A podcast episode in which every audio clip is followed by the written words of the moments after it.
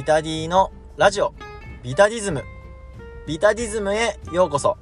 この番組は、プオタートレーニーのビタディが、プロレスやトレーニング、アニメ、音楽など、日々感じたことを思いのままに語る本音トークラジオです。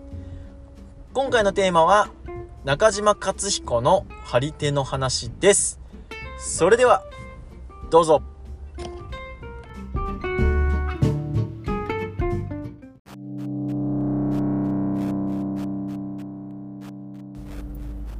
ラジオビタディズム始めていきましょう。今回のテーマは、中島克彦の張り手の話です。6.12埼玉スーパーアリーナでサイバーファイトフェスティバルが行われました。その第8試合で、中島克彦の張り手一発で、現 KOD 無差別級王者の遠藤が KO 負けするという事件が起きました。これについて、ちょっと色々とね、えー、論争みたいなのが巻き起こっているので、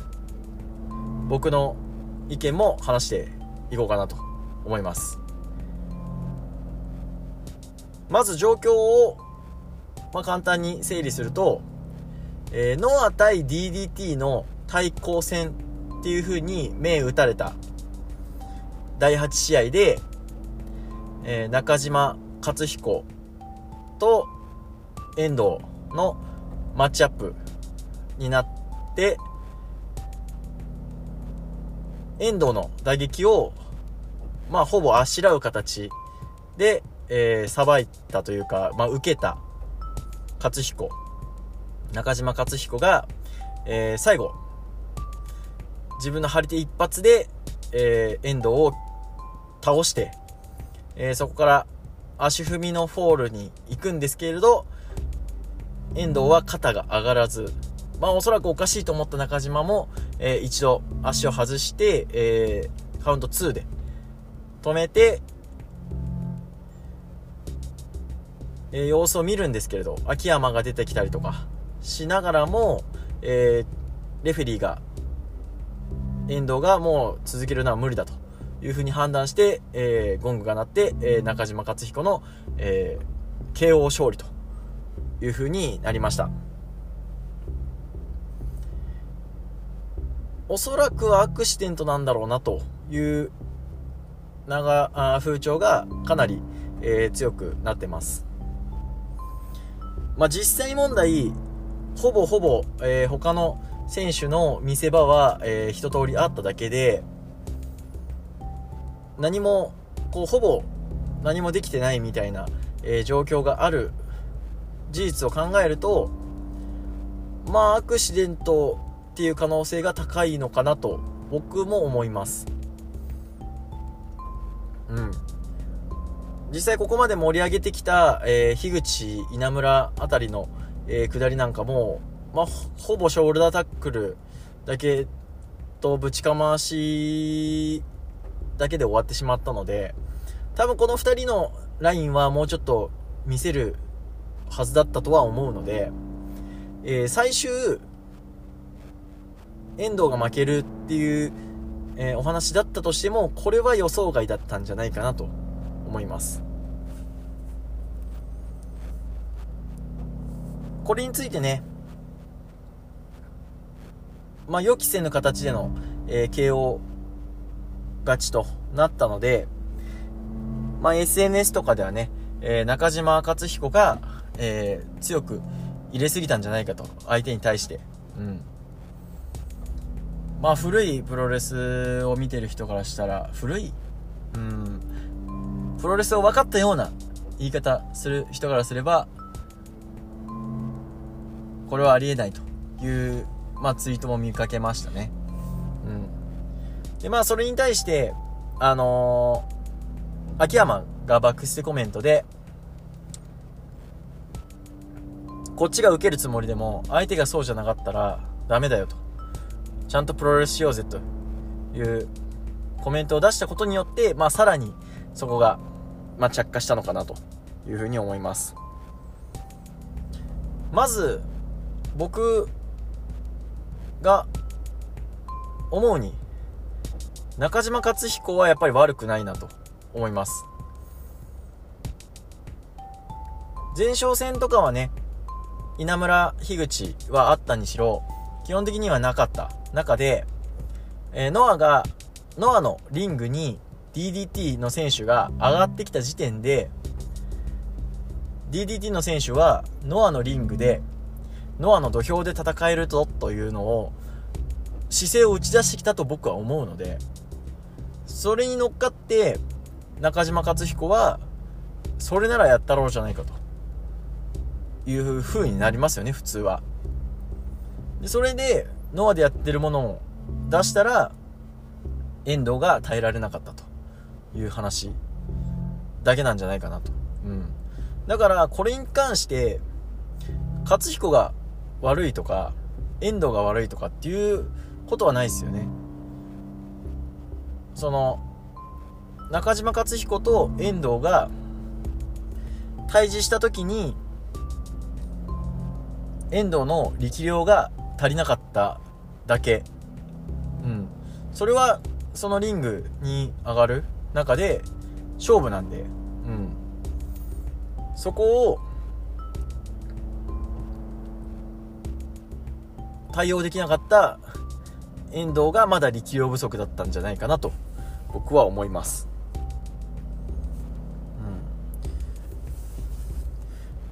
うん、でまあ僕がすごく引っかかるのは、えー、DDT ファンで、あの、遠藤が悪いっていう、こう、ツイートに対して、いや、遠藤は悪くねえだろって言っちゃう DDT ファンに、僕はちょっともやっとしますね。うん。っていうか、そういうファンが一番悪いんじゃねえかなと 僕は思います。うん。えー、まあ、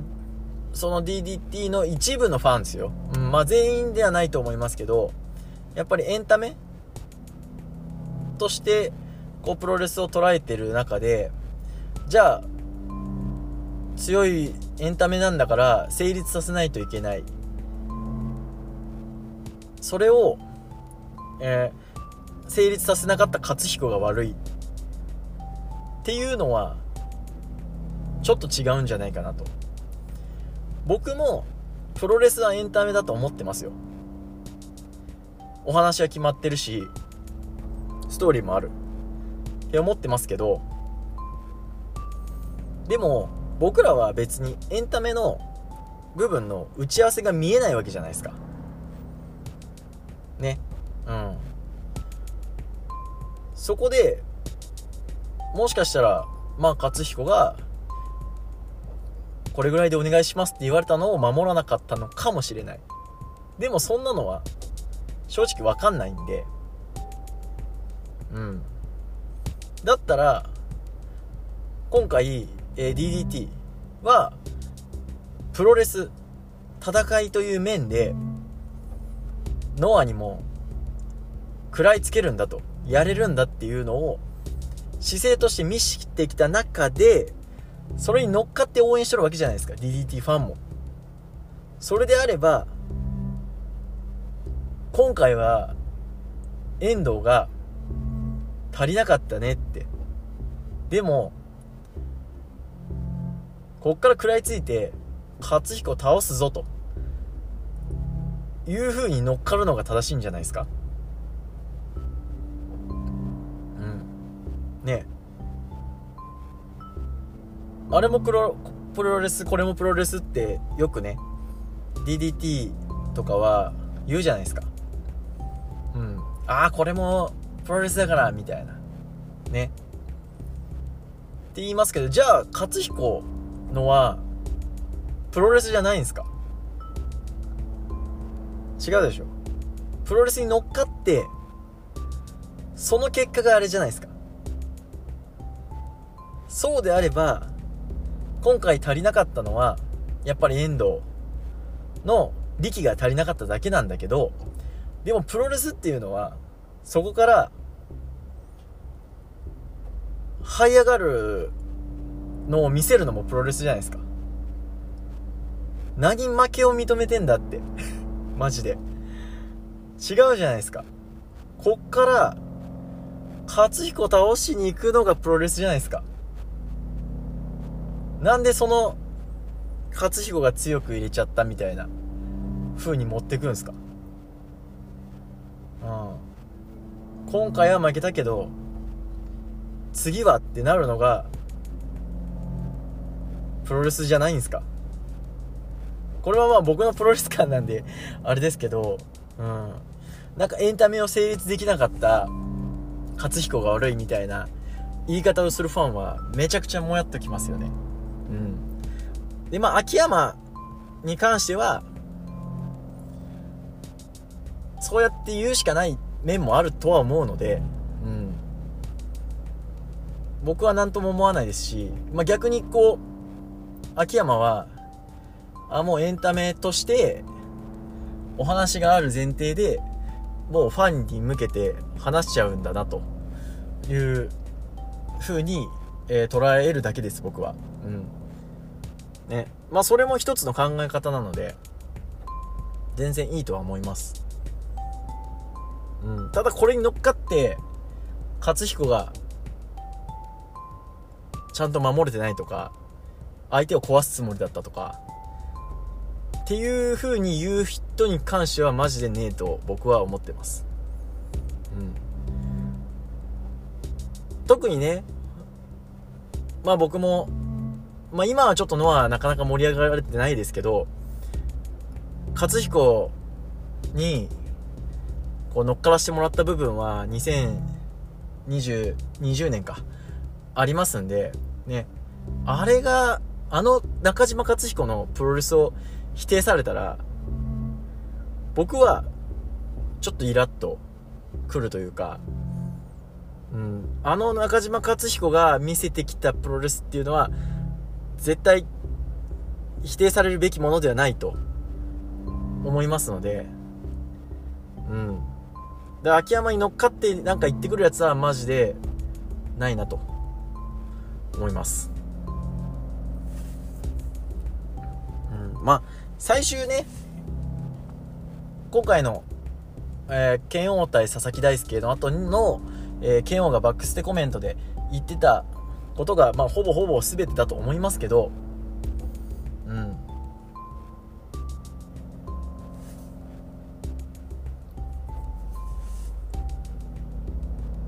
DDD とノアのプロレスの違いみたいなところがあって、でも、ノアに乗っかってきた部分の、ノアにもそういう面で負けねえよって言ってきた中で、今回は負けちゃったんだから、もうそれは認めるしかないんじゃないのと。うん。そっから、ね、ノア側を DDT の土俵に引きずり込んで倒すのか、逆にノアの土俵に上がってさらに自分たちが強くなって倒すのかっていうのは、もうそこからはもうストーリーなんで、乗っかる乗っかれない人がいる、いないに関わらず、どうやって DDT が持っていくのかなっていう話だけなんで、それはいいと思いますけど、うん。本当にこう、今回ね、いろいろとまあ話題にはなってしまいましたけれど、一つね、こう、プロレスっていうものを、あの、考え直すいい機会に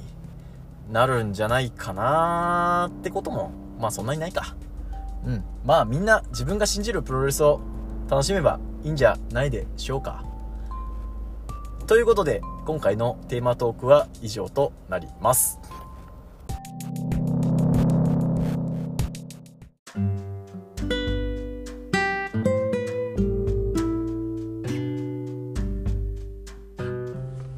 ラジオビタディズムエンディングです。番組ではリスナーからの質問、意見、感想を募集しています。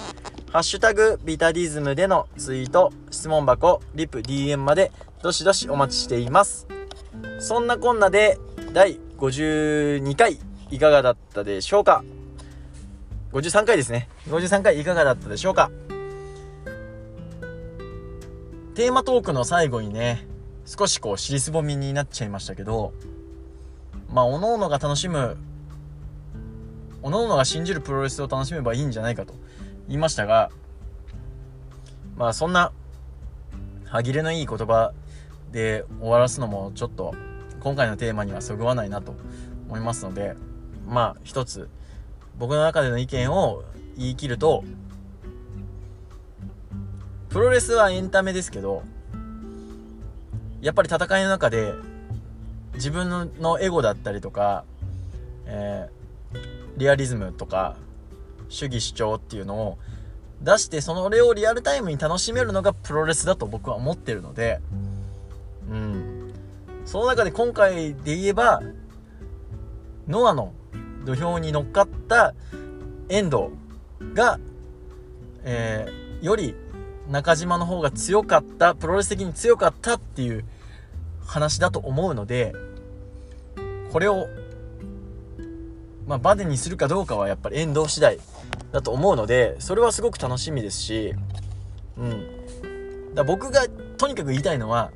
DDT のファンの人で、遠藤を馬鹿にすんじゃねえよと いうことですよ。遠藤だって、プロレスラーなんですから、ここから何を見せるかっていうのは遠藤次第だし、そう。変に、こう、お茶を濁して、自分の好きなレスラーを下げんじゃねえよということが僕は言いたかっただけです。はい。すっきりしました。はい。これにて、張り手の話は終わりということで、今回の話は以上となります。この時間のあなたのお相手はビタディでした。さようなら